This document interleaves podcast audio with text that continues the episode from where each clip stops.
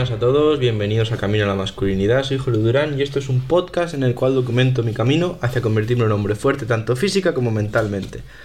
Episodio de hoy, seguimos con Jordan Peterson, que de verdad que mm, es que creo que voy a cambiarle el nombre al podcast, el podcast de lectura de Jordan Peterson. Es que te juro, es que me encanta, me encanta leeros estas ideas porque son tan poderosas y me han servido tanto y creo que os pueden ayudar tanto que, no sé, me, me emociona, de verdad te lo digo. Así que nada, eh, os voy a leer hoy el fragmento, ¿vale?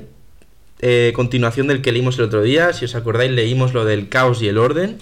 ¿Qué era el caos y qué era el orden? Para el que no se acuerda no lo haya escuchado, básicamente el caos es aquel territorio desconocido que puede ser una situación o, ejemplo, mudarse a un sitio nuevo es una situación de caos porque no sabes qué pasa, que se muera un familiar tuyo es una situación de caos, que te traicionen. Luego el orden también vimos que es la situación en la que conoces lo que pasa o sabes lo que va a pasar y todo funciona como debería funcionar, ¿de acuerdo? Eh, por ejemplo, mm, eh, una situación normal con tu pareja, ir a cenar con tu pareja, estar con ella es una situación de orden, sabes lo que va a ocurrir, estás tranquilo, sabes que no hay ningún problema, o el hecho de, bueno, controlar en sí lo que va a pasar, eso es orden, ¿de acuerdo? Y una vez que nos ha explicado qué es el orden y qué es el caos, pasa a explicarnos unas ideas las cuales son un tanto polémicas, han sido un tanto polémicas en lo que respecta a Jordan Peterson y le han causado quizá algún punto de, debate o de conflicto. Pero bueno, yo las traigo porque creo que son, son interesantes, la verdad que de escuchar, muy interesantes. Probablemente alguno piense que también es polémico, no lo sé. Espero que os guste, ¿de acuerdo? Se titula el fragmento El caos y el orden, la personalidad femenina y masculina. Ya veis un poco por dónde voy, ¿no? Y bueno, es bastante largo, así que lo voy a partir en dos. Hoy leeré cuatro hojas y el próximo día cuatro hojas, ¿de acuerdo? Pero nada, vamos con ello que creo que es interesante. Dice así. El caos y el orden son dos de los elementos fundamentales de la experiencia vital, dos de las divisiones básicas del propio ser pero no son cosas u objetos ni se viven como tales. Las cosas o los objetos forman parte del mundo objetivo.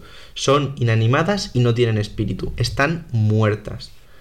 Pero ese no es el, caso del caos y el orden, que se perciben, se sienten y se entienden, en la medida que pueden entenderse, como personalidades, algo que vale igualmente para las percepciones, las experiencias y la comprensión de las personas, tanto en la actualidad como antaño. Lo que ocurre es que la gente de ahora no se da cuenta.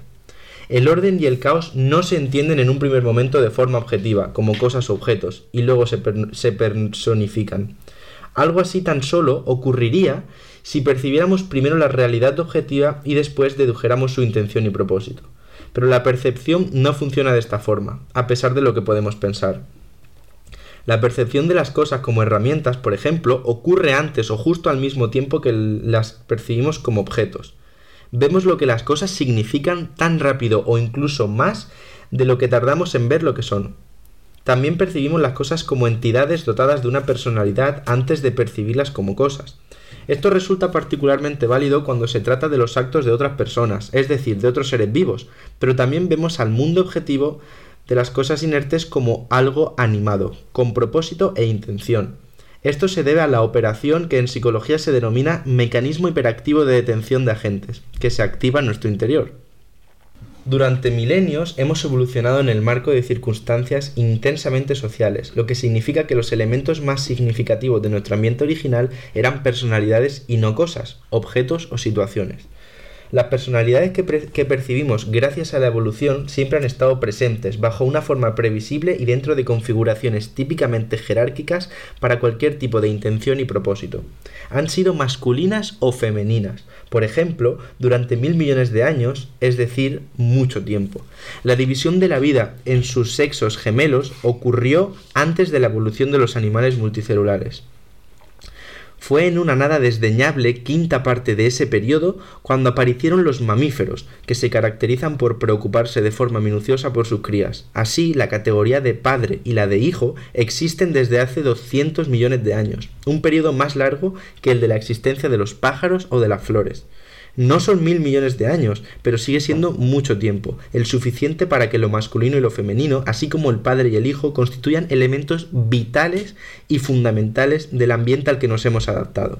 Esto significa que masculino, femenino, padre e hijo son para nosotros categorías, categorías naturales, profundamente ancladas en nuestras estructuras perceptivas, emotivas y motivacionales.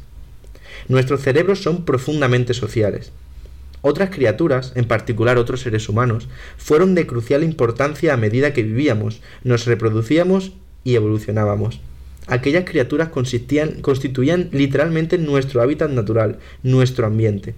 Desde una perspectiva darwiniana, la naturaleza, la realidad en sí misma, el ambiente en sí mismo, es lo que selecciona. No puede definirse el ambiente de ninguna forma más fundamental. No se trata de simple materia inerte, sino que es la propia realidad aquello a lo que nos enfrentamos cuando luchamos por sobrevivir y reproducirnos. Y una gran parte de esa realidad la componen otros seres vivos, sus opiniones de nosotros y sus comunidades. Así es.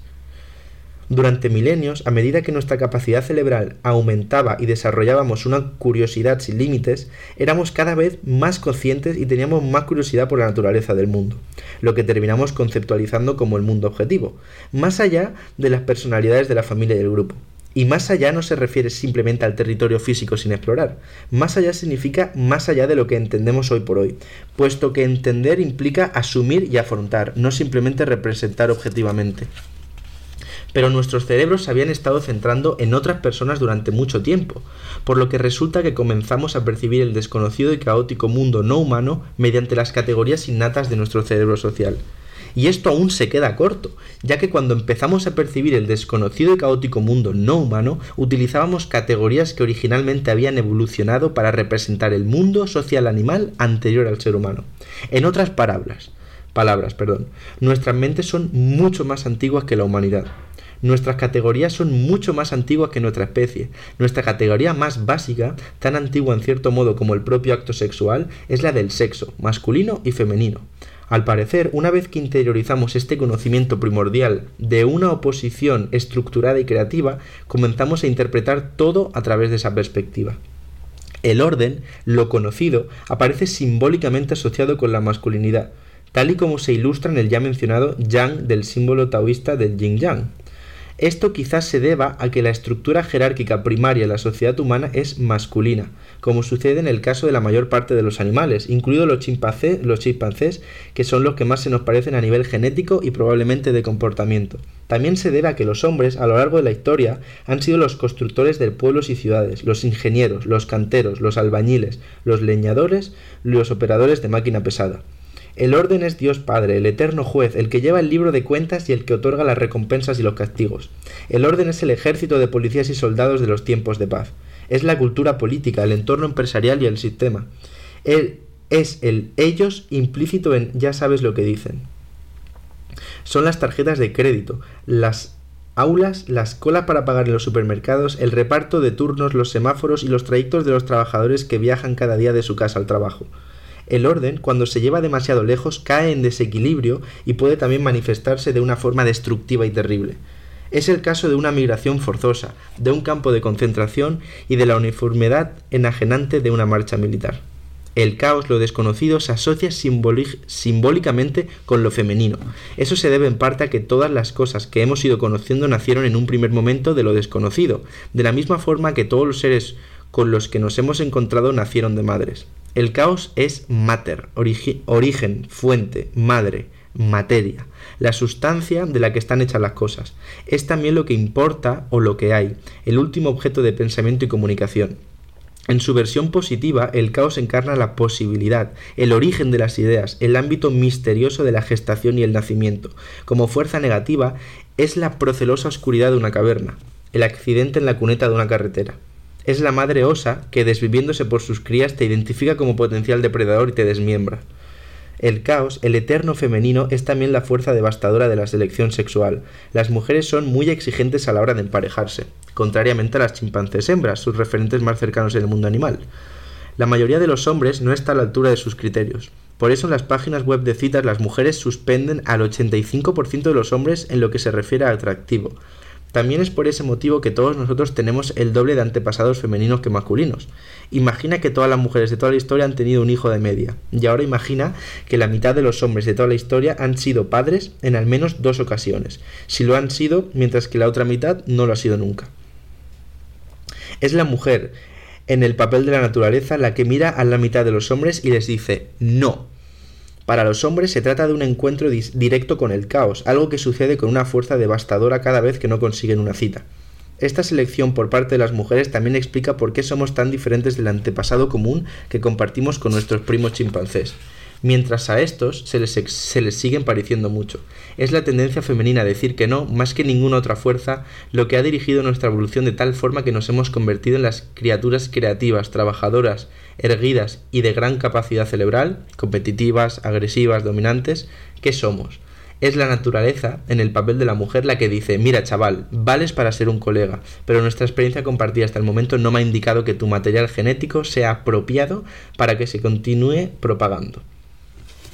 Bueno, eh, pues este es el primer fragmento de El orden y el caos, la personalidad masculina y femenina, ¿de acuerdo? Y aquí pues Jordan Peterson simplemente se ha mm, limitado a, explicarnos por qué se considera al orden masculino y por qué se considera al caos femenino, así como decirnos qué hay de malo y de bueno en cada uno. ¿De acuerdo? En primer momento nos menciona esto, que el orden se suele asociar al, hombre, a lo masculino, ¿no? Porque a lo largo de la historia principalmente, pues todo se ha construido principalmente por, hombres, las ciudades, todo lo que se ha ido inventando, aunque obviamente es cierto que hay mujeres que también lo han hecho, históricamente eh, es lo que ha ocurrido.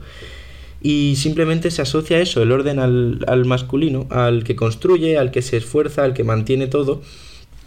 Pero es bien cierto que también menciona que el orden, en su estado más extremo, puede tener consecuencias horribles.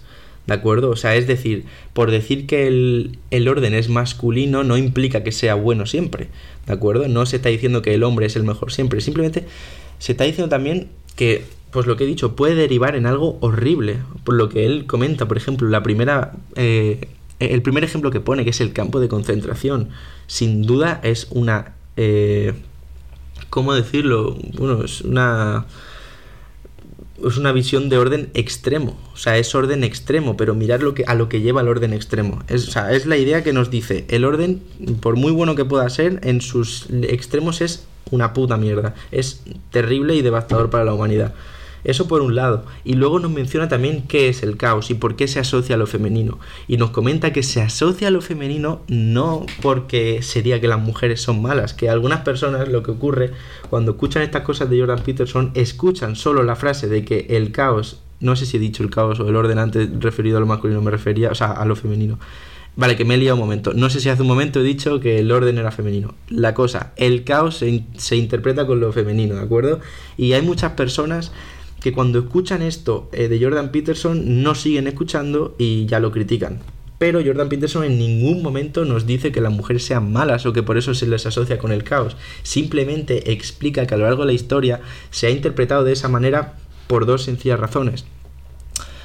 Por la razón de que todo aquello que proviene de lo desconocido suele nacer de una mujer, ¿de acuerdo? En el sentido de animales o bestias, porque los hombres no pueden tener hijos, los tienen las mujeres, entonces se ha asociado así históricamente y también por el hecho de que el hombre a lo largo del tiempo pues, sufre el, rechazo mucho más a menudo que la mujer, o sea, muchísimo más.